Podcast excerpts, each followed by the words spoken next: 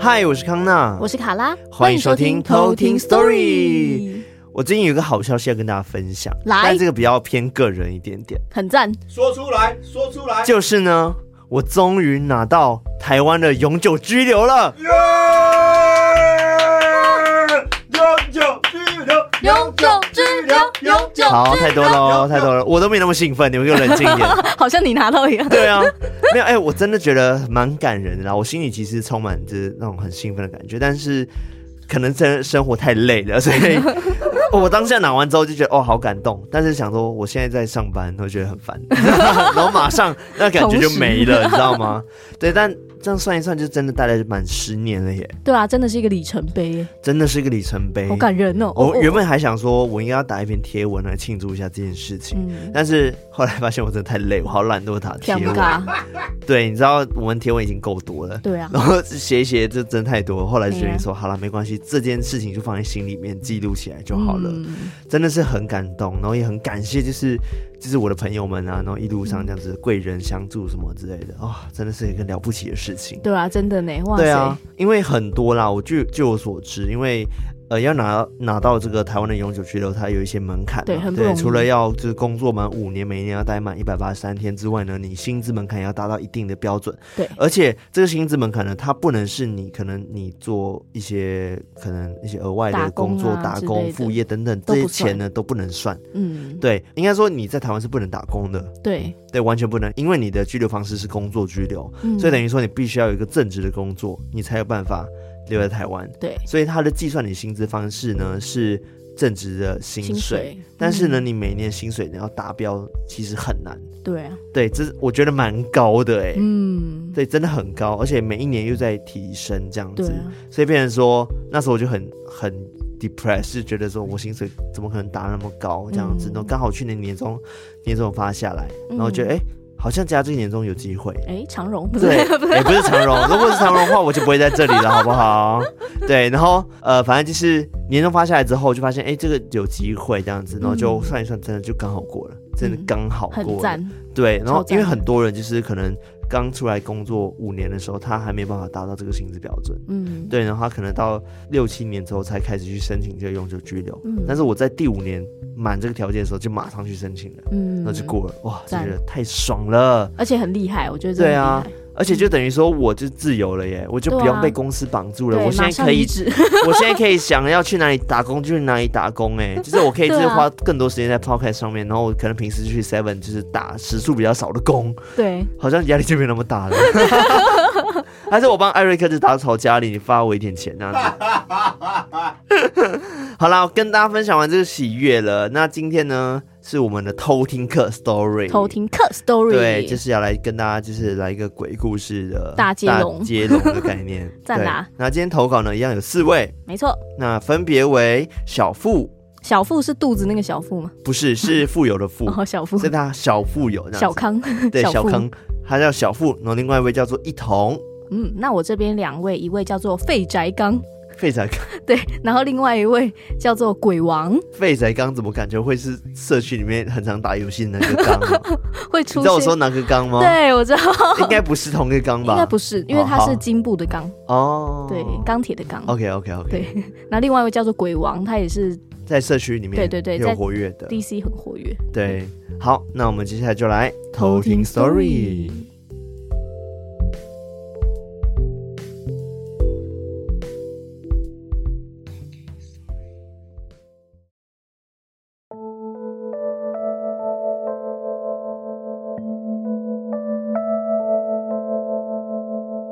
故事一：恐怖汽车旅馆。这是我去年生日和女友在彰化三天两夜的旅行发生的。那时候和女友讨论着生日要去哪里玩，但太多地方都去过了，于是就决定选择台湾没有去过地方，那就是彰化。在订房的时候，因为上网查不到图片喜欢的住宿，最后选择了一间在台北有去过、干净舒适的连锁汽车旅馆。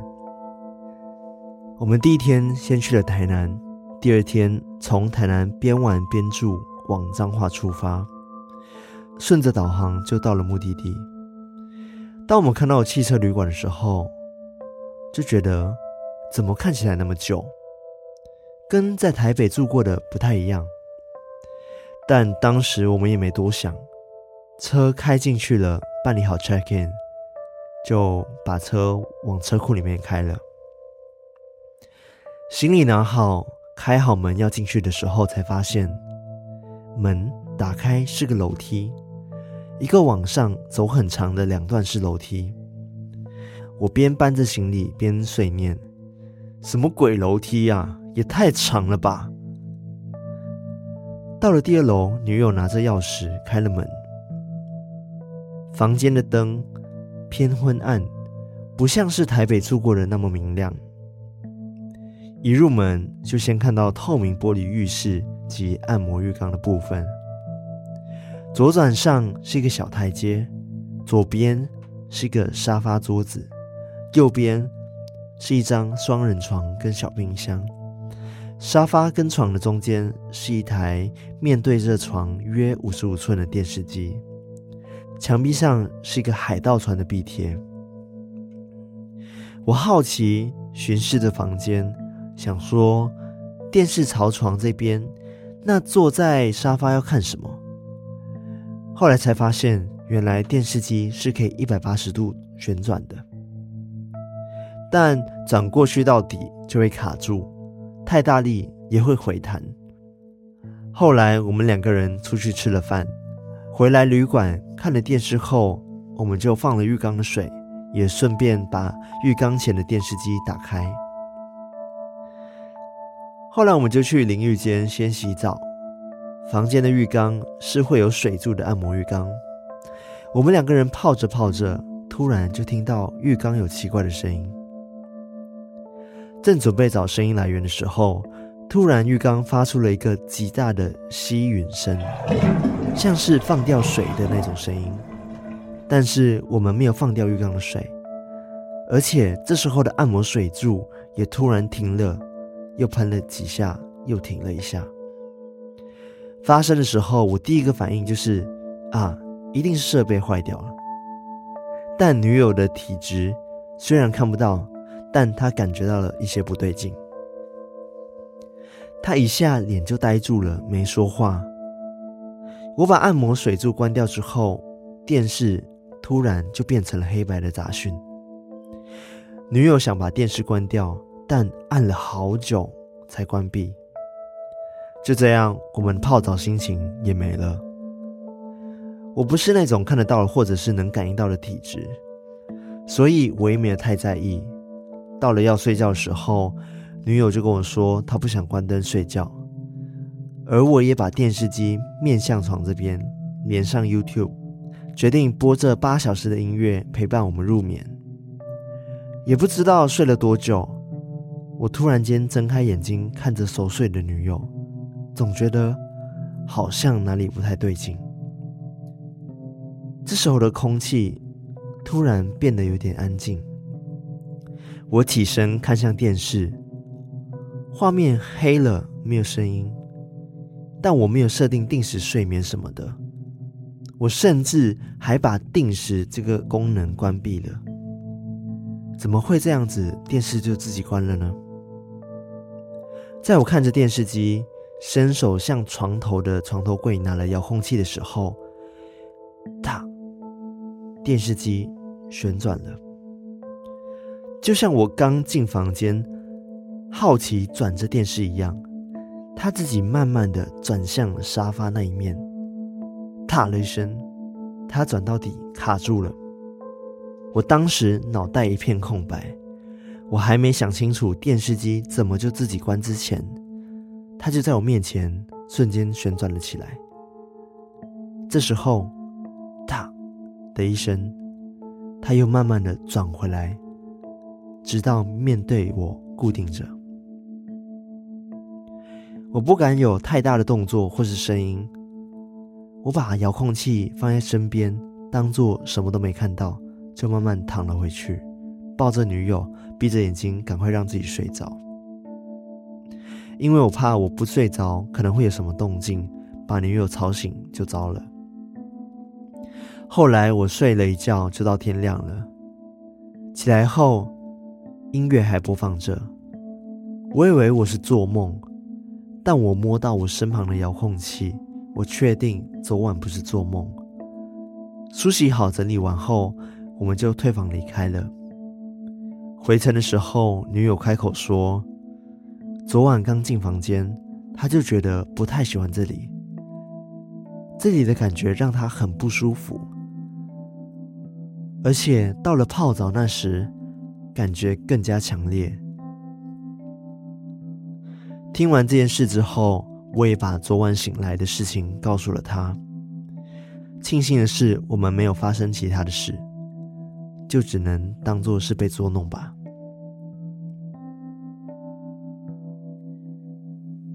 故事二：乡下的果园。事情发生在我高中毕业的夏天，同学老高带着我们一共六个人一起到他乡下的老家帮忙采收水果。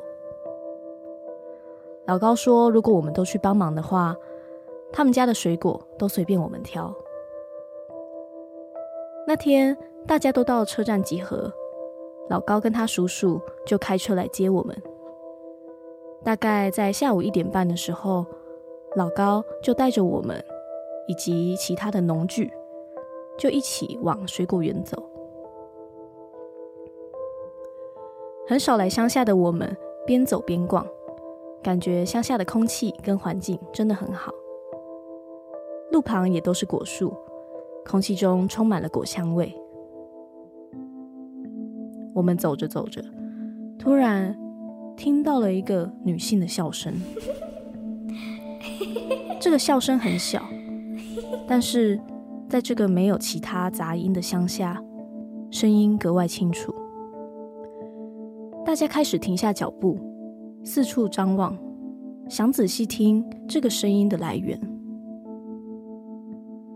我们发现这个声音来自上方，大家就抬头，看到有一个地方的果树，因为电线杆有特别的修剪。我们发现，在那个电线杆的最顶端，竟然有一位穿着白色连身裙、长发及腰的女性。她的动作是双手往后，长发跟长裙随着风飘着，就像芭蕾舞者一样。当下我们都看傻了。有一位同学，他为了看得更清楚，就后退了几步。但他却发现，那个女生根本就没有脚。他害怕到手上的工具就这样掉了，掉落地面发出的声音，好像惊动了那个女生，也把我们都拉回现实。而在当我们抬头看向他的时候，他的双手慢慢的放下，并转头看向我们，身体从站立的姿势。瞬间倒转成头朝下的吊挂姿势，脸上的笑容异常的可怕，而他的笑声也从轻柔变成狂笑。我们吓到全部坐倒，但下一秒他就突然冲向我们，老高马上大叫一声：“快跑！”大家马上连滚带爬的跑向果园的小屋，关上门上锁。等大家冷静一点之后，我就从窗边探头出去，但是他就已经消失了。老高马上打电话给叔叔，请叔叔先载我们回去。但就当我们坐着车回去的路上，我们依然听到那个轻柔的笑声。而当我们回头偷看，那个女生。还是在那一根电线杆上飘着。故事三：后照镜。我妈妈是鸡童，有在帮神明办事。不知道是不是因为妈妈是鸡童，有特殊体质，所以我从小就有敏感体质。我有时候偶尔会看到、听到，或者是被跟，多数时间都需要透过我妈妈这边寻求帮助才能解决。二零一六年的某一天，我一如往常的下班，从高雄回到屏东的夫家。我在回家的路上呢，边跟朋友讲着电话，边开车，聊着聊着，开着开着，这时候我就把目光挪到了后照镜。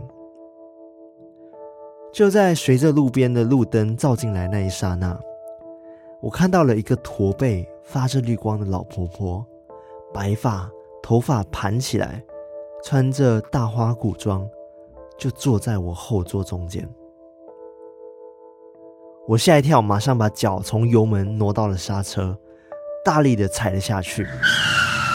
这时候，电话里的朋友继续跟我讲话。我就尽量的保持冷静，跟他说：“哎、我我觉得这里好暗哦，你陪我聊天聊到回家好不好？”朋友也就答应了。就这样子，我就安全的到家，挂上了电话。进门之后，我用烂语音传了刚刚在路上看见老婆婆的恐怖过程给我刚刚讲电话的朋友。隔天一早，我就去住家附近的一间庙收惊。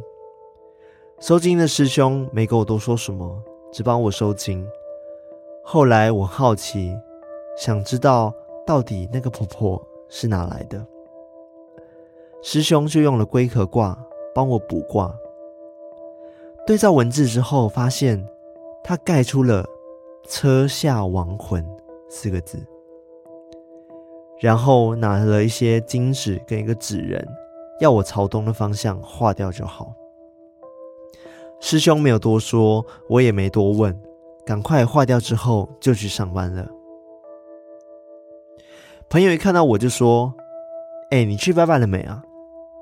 我说：“去啦，我也去了。”这时候朋友就告诉我说：“他昨晚在听我传的语音的时候，声音是断断续续的，而且还伴随着杂讯，完全听不懂我在说什么。”就这样，车内后照镜事情就变成了我的一个阴影。从此之后，我晚上开车都会尽量不看车内的后照镜。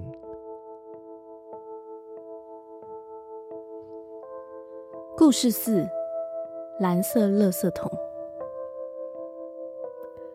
我的爸爸因为以前得过鼠疫，曾经在生死的关卡中走过一回。所以，他也开始可以看见好兄弟，但也可能因为这样，所以我们家常常闹鬼。我们家有三个小孩，还记得我们还在上国小的时候，爸爸跟二叔那边要了一个烤肉酱的秘方，就在中和这边开了一间烧烤店。因为是社区的楼下，所以客人很多。我们营业的时间是晚上六点到凌晨或卖完为止。常常我们三个小孩累了，就跑到货车上睡。而因为要在腌制好的肉品跟串好的各种食材，所以货车上总是满满的腥味。而我们也伴随着这个腥味以及烤肉味，慢慢的长大了。那一天，我们一如往常的收店，因为是社区。我们倒垃圾的地方在后方，要绕过一条幽幽的小径才会到子母车，而倒垃圾的工作就会交给我们三个小孩子，而爸爸就在前面洗机台整理东西。我们店里都会放着音乐，所以我们三个小孩就一边带着乐色，一边哼着歌过去倒垃圾。突然之间，一直都走在最前面的哥哥。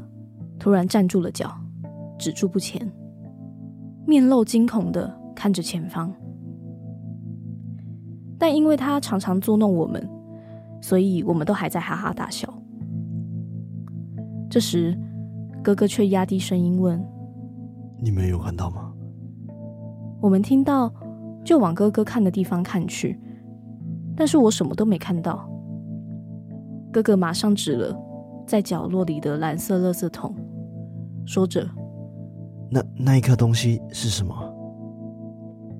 哥哥压低的声音让我们开始恐惧，眼睛也慢慢的朝向他说的那个角落的蓝色垃圾桶。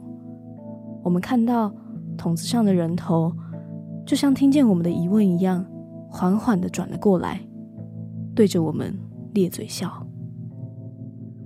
我跟妹妹同时惊声尖叫，开始拔腿就跑。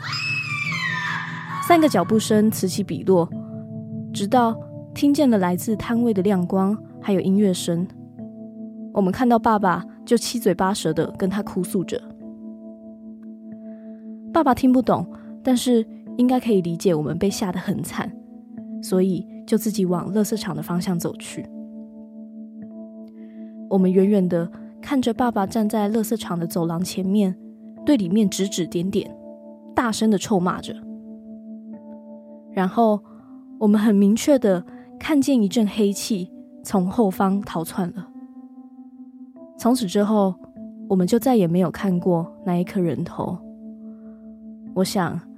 爸爸总是用自己的方式，在帮我们驱赶害怕，使我们勇敢吧。这就是我的故事。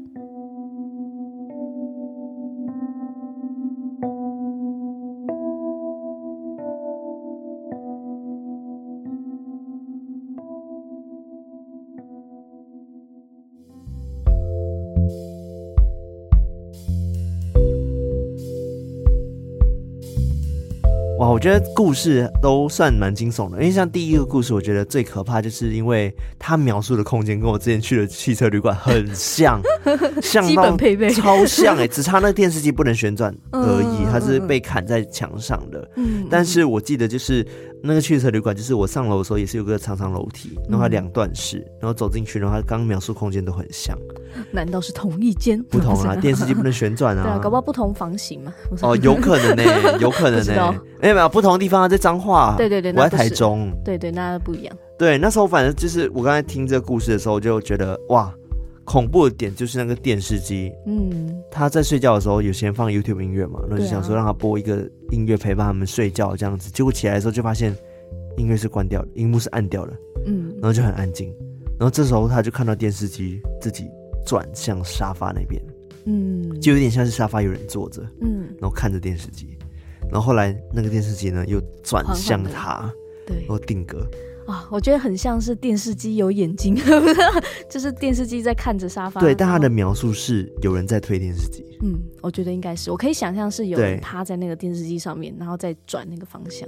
哦，或者是站着，欸、不知道你。你想看，给你看呢、啊。对，然后这时候他就吓到了嘛，但是他就想说，好，不要多想，赶快睡，赶快睡，赶快睡。嗯最诡异的事情，就是因为他晚上的时候，因为他想说，为什么电视机是关住的嘛，嗯、他就拿拿起来看嘛，遥控器，但是就看电视机在转就怕了嘛，对不对？嗯、然后后来他早上睡醒的时候就发现，哎，音乐还是播着的，哎，那画面还是播放着的，嗯，所以就很奇怪，为什么电视机会关掉？然后再就是那个遥控器是在他旁边的，所以他以为是做梦嘛，但是不是。嗯很诡异吧？嗯，就是虚虚实实、实实虚虚的感觉。对啊，好诡异。但我觉得住汽车旅馆就是很长，就是这种饭店嘛，啊、就是很多事情可能在那边发生，我都不知道。嗯，对啊，就很可怕。对，然后第二个故事我也觉得很可怕。对，那个果园，我觉得真的是大逃杀，突然有一种大逃杀的感觉。那个他一开始没有发现他，只是在那边挂在上面，然后后来就倒过来看他们，超恐怖，然后还冲过来。而且他们就还循序渐进哦，就还先听到一个女生的笑声，嗯、然后一开始是那种轻轻柔柔嘿嘿嘿那种感觉，但是他们就开始找说，哎、欸，在哪里？结果发现在上面，结果往上一看，就是一个女生站在电线杆上面。对啊，对啊，然后还芭蕾舞者那种感觉，而且没有脚，然后，就倒挂看着他们了。对，然后还向他们冲过去啊，又是冲过去系列。我真的没有办法，我超怕冲过来系列，那个谁都不行吧？太可怕了。对啊，他们还躲到那个果园小屋。好可怕，对，哇、哦，很可怕。我觉得是，尤其是如果是晚上发生的话，更恐怖。对，但是他们是在下午，哎，对，可能是五六点之后吧，我不确定。一点半哦，真的哦。对，日正当中啊，那个那个会不会不是鬼啊？它其实是某型啊之类的哦，它是妖怪类的。对对，所以因为鬼的话，应该比较没有办法做那么多。对，我觉得有可能是妖怪，哎，妖精感觉比较像哦，那种果园妖精，那也很可怕，果精。果精，很像一个喝的东西，很像那种什么醋啊、果醋之类的。对，不是啊，而且他们就是最后要走的时候，在车上还听得到那个笑声，嗯、然后他们从那个车往后看，嗯，然后那个女生还站在那个电线杆上面。嗯，哎、欸，我跟你讲，就是之前啊，就是我小时候，因为很常会听我阿公去分享什么果园啊，嗯，或者他留言园，或者是那个什么游中园的故事嘛。嗯，对啊。我觉得我应该有听过很多，就关于园中有一些奇奇怪怪的妖精、精怪出现。嗯、我阿公好像曾经也跟我讲过，就是我不知道有没有在节目讲过了，嗯、但是比较偏向水鬼哦。对，因为他就是，嗯、呃，有一次我们就是去那个河边玩。其实不是河边，它是个湖，湖，但是它是那种树林里面的湖，嗯嗯，所以其实很危险，因为我们并不知道说里面到底会多深，深对。但是阿公他就是乡下嘛，我们的乡下人会觉得说，大家就去玩，不要想那么多，嗯、然后还带着我们两个身高可能才一米左右吧，很小很小朋友嘛，嗯、小朋友一起去玩水这样子，嗯，然后玩一玩的时候，就是都很正常，没有发生什么事情，嗯，然后直到结束之后呢，阿公才跟我们讲。那个河中其实有发生过故事，对，但我在想说他会不会是骗我们的哦，吓小朋友。对，因为我我记得那个河其实因为是湖，它并没有办法看得到，它不是那种很干净的湖，清澈的清澈的，所以你没有办法看到湖底里面有什么东西。嗯、但你就是会去玩水，就这样子而已。嗯、然后当时呢，就是阿公还敢这样潜下去啊，就是就是起来这样子。嗯、然后后来他就跟我讲说，曾经这里有发生过，就是。呃，有小朋友被拉啊，哦、对，然后就是被拉脚啊，对，然后就被拉脚拉下去。后来起来的时候就发现有个手印，哦，好可怕！那时候被抓的地方有个手印，这样子，然后有点淤青这样子啊，好可怕！对，很像那种美人鱼，湖中鱼，那个也很可怕，我没办法接受湖中的美人鱼，对啊，尤其是像那种哈利波特那种，就是他第四集会被讨厌，哦那个、很恐怖，我觉得超可怕，就是人鱼。因为我觉得在那种没有办法自由移动，或者是你。没有办法像在路上这样子可以奔跑逃离的状况的时候，就是相对起你是被束缚的，嗯，所以你就很难去挣脱。然后你发生什么意外的时候，你会觉得很恐慌，很可怕哎哦，而且是那种深不见底，就是你不知道根本看不到水里有什么的。对，然后阿公就对，那阿公就曾经跟我们讲过那边有发生这样的事情。我就想说，阿公你想干嘛？到底想干嘛？就是下次也没有要来的意思了，是不是？真的很恐怖。然后他曾经有跟我想过树呃树林里面有虎妖。哦，虎妖对，嗯、但但是我也不知道是真的还是假的，哦、就是找乡野奇谈嘛，对，啊、对不对？很多哎，超多的。对啊，好好吧，这个故事结束，然后下一个故事的话就是那个呃一童的故事，嗯，然后他就是在后照镜里面看到那个老婆婆，嗯，对啊，而且还发着绿光，对，然后我觉得后照镜也很可怕，对啊，对，因为其实他是在那个国道开车的时候遇到的。嗯对，然后就是往后看的时候，晚上嘛，然后就看到说一个人就坐在后面，哦，我真的没办法。哎，他是后照镜看到还是前面的那个？他就叫做后照镜哦，那个就是后照镜。对，那也算后照镜嘛，对不对，艾瑞克？算了。好了，反正就是那个车，对对在那个后照，前面那个前面鬼片常常会出现的那个。对，因为他说他原本就有体质，所以他原本就习惯了，只是那时候他就是。看到这样的状况的时候，他真的吓死。嗯，因为毕竟就是你的车上，然后有个人坐在后面在看你，哇，还发着绿光哎，疯掉哎，好像那个我在你左右，很危险，而且他在国道上面狂大刹车。对啊。我觉得当下吓到一定会这样吧、嗯。对，所以我觉得大家在开车的时候可以身上带一些护身符，OK 的啦。嗯、或者是我们那个偷听 Story 的那个赞助品，那个心中明亮的那个很适合挂在车上。对，我们的吊饰。对，好了，希望大家都平安无事。没错。然后第四则故事的话呢，就是。刚刚那个鬼王投稿，鬼王投稿的故事，就是他们以前都是在烧烤店对的这个环境长大，然后因为他爸爸以前有得过鼠疫，也曾经就是因此有生死交关这样子，对对，所以他后来爸爸都看得到，就是好兄弟。我觉得那个垃圾桶上面的人头真的很可怕，这又让我想到以前的故事，就是我去我朋友家玩，然后他就跟我分享过他妹妹有体质，嗯，然后他妹妹就童言童语就跟他讲说。呃，他晚上去上厕所的时候，就看到他们家厨房旁边垃圾桶蹲了一个人，好可怕。对，而且是一个好像就是绿色。他说那个人就是嘴巴张着，这样看着他，就张着也没有干嘛。好可怕！哎、欸，超可怕！我起鸡皮疙瘩了。对，我好怕这个定格系列，然后就这样看着你。他说就是这样抱着腿，然后蹲在那边，这嘴巴开着这样看着。啊，好可怕！对。然后后来我去朋友家玩。就是不敢在他家过夜，因为真的太恐怖了。那好可怕，而且怎么都在垃圾桶啊？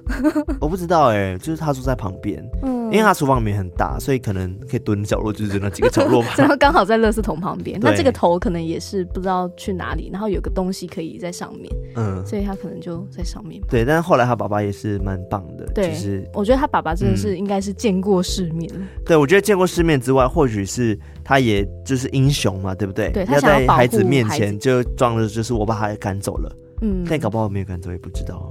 但他们看到黑黑的东西逃走，哦，还是他其实有跟那个头讲好说，哎、欸，等一下你帮我演一段，就是英雄救美的桥段。等一下你要假装逃出去哦，那等一下我再帮你其他事情这样。对，所以他就假装这样，也不是假装，他当时就是对他指指点点，然后大骂他。然后他们就看到有一个黑黑的东西，就是从那个垃圾场后面就这样跑走。嗯，嗯对啊，啊，好精彩哦。对啊，而且他，我觉得他爸爸真的感觉是一个英雄，因为他也觉得说，他爸爸这样的方式其实也是在用他自己的方式在教他们要勇敢。对，我觉得很棒啊。对啊。好了，我觉得我们今天分享故事差不多到这边。嗯，好，那接下来呢，我们要来感谢我们的干爸干妈。那这次呢，有在绿界赞助我们的，一共有几位呢？有五位，哇哦，超多的。那第一位叫做何宗，哦，是康哥。康哥他说：“你又来啦。”对，他说：“我忘记我这个月有没有付饮料茶水费了，我赶快来缴费了，哈哈哈，哈。”你知道康哥的概念有点像是，就是那个华灯初上，然后他有寄很多酒在这边。哎、欸，康哥来了，康哥来了，来来了，那个卡拉妈妈，赶快来接车。这个概念，谢谢康哥，感谢康哥。然后下一位叫做 DJ，他说：“What's up，康纳、卡拉、Eric。”谢谢你们建立了一个那么优质的频道，在二零二一年底发现了你们的节目，真的狂！本身是 DJ，也跟朋友一起正在努力创立属于我们的 Podcast 频道。你们的成立给了我们很多的鼓励。哇哦，哇，太棒了！所以他是真的就是电台 DJ，对啊，是哪一台？好奇，好好奇哦。对啊，好，就是 Podcast 路上一起加油。没错，谢谢 DJ，感谢这位 DJ。那下一位叫做布丁。布丁，他说：“谢谢康纳、卡拉、艾瑞克成立偷听客社区，在上面认识好多好多朋友。康纳声音很赞，但更喜欢卡拉的。也谢谢艾瑞克好音乐。可请卡拉说卡拉喜欢吃卡拉鸡腿堡吗？超爱你们，麻烦录到一百岁。所以你刚刚已经成功念完了。哎、欸，对啊，刚刚念了。哇，卡拉喜欢什么？卡拉爱吃。哎、欸，卡拉喜欢吃卡拉鸡腿堡。”好的，谢谢布丁，感谢这位布丁，谢谢布丁的支持。好，那下一位叫做 Nicolo，Nicolo，他说感谢康纳、卡拉、艾瑞克用心制作好的节目，小小支持，继续陪伴大家。下次有机会来分享我的故事。谢谢 Nicolo，感谢你，谢谢你的支持。那下一位呢，叫做 Ryan，Ryan Ryan 是我们的领长，是他说。康纳、卡拉、艾瑞克，你们好，我又来赞助啦！这次因为领到一笔不少的工程奖金，所以就来赞助啦。金额不大，但我还是希望能尽一点绵薄之力赞助你们。超喜欢你们的，你们要继续加油哦！哇哦，谢谢 Ryan，感谢 Ryan 特，恭喜你领到就是奖金。哦。对啊，加油加油！谢谢哦。好，那接下来呢，是在 Mixerbox 上面赞助我们的干爸干妈。那有赞助我们平平安安听鬼故事方案的，一共有两位。哦，那第一位呢，叫做寻找基隆 Archie 的名学哦，所以他在找基隆 Archie。对，他说呢，很喜欢听你们说故事，喜欢康纳的声音与卡拉的人体音效，以及艾瑞克的音乐，我一听就爱上了。从第一集听到现在，已经有一半的集数了，还在努力的赶上最新的。不过倒是有忍不住偷听最新的集数。从小就喜欢神魔鬼怪，所以科普我也很喜欢。希望你们能一直做下去。最后不知道能不能刊登学员启事，我会知道你们也是因为 Archie 介绍给我的。希望在基隆的 Archie 有听到这段能够联系我。谢谢偷听 Story 的大家。哇，所以他们是在哪里认识的啊？我不知道哎、欸，但是他说是 Archie。推荐给他的，哦、会不会是可能大家捷运的时候呢，就有人讲说，你在听什么？哦，我在听偷听 Story 哦，那我推荐给你听之类的。他说哦，很棒，然后就你叫什么名字？我叫阿奇，这样来自基隆之类的。有可能之类的。他说：“好吧，那我们就有缘再见。”哦，天哪，好浪漫哦！我跟你说，找人最快的方式就是请大家聚集在我们的偷听客社群里面。哎、欸，真的，你们就可以找到你们的就是好朋友们。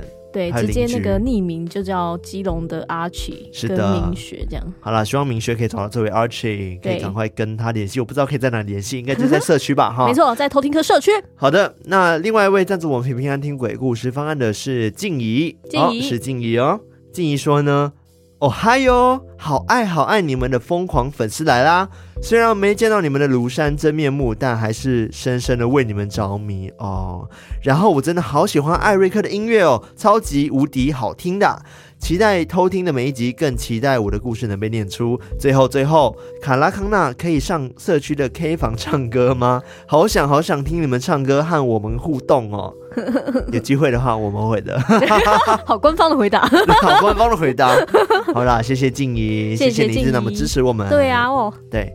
那接下来呢是赞助我们未来演唱会计划跟只唱给你听方案的干爸。哇，第一个赞助的人真的是第一个赞助我们只唱给你听方案的，我看到我还蛮惊讶的。对啊，这个只唱给你听方案，对，我跟大家解释一下什么是只唱给你听方案。好了，它、嗯嗯嗯、也是在 Mixer Box，它是一次性赞助，然后就是你赞助完之后呢，我们就会去制作一首就是你想听的歌，然后我们会录制整首的完整的档案 cover, 然后给你，没错，就专属于你，所以叫做专属于你，所以叫做只唱给你听，这样没错。哦哟哦，对，那这位抖内的人呢，他叫做 Chris 爸爸，Chris 爸爸，对，他说呢，你好，我是 Chris 爸爸，我从第十五集左右开始加入偷听行列，让我在开车途中不会无聊，也让我想起小时候住在永和鬼屋的各种事情。总而言之，谢谢你们，我很喜欢这类型的节目，加油！哇，你不是要用那个 Chris 爸爸声线吗？说嗨，我是 Chris 爸爸。对对对，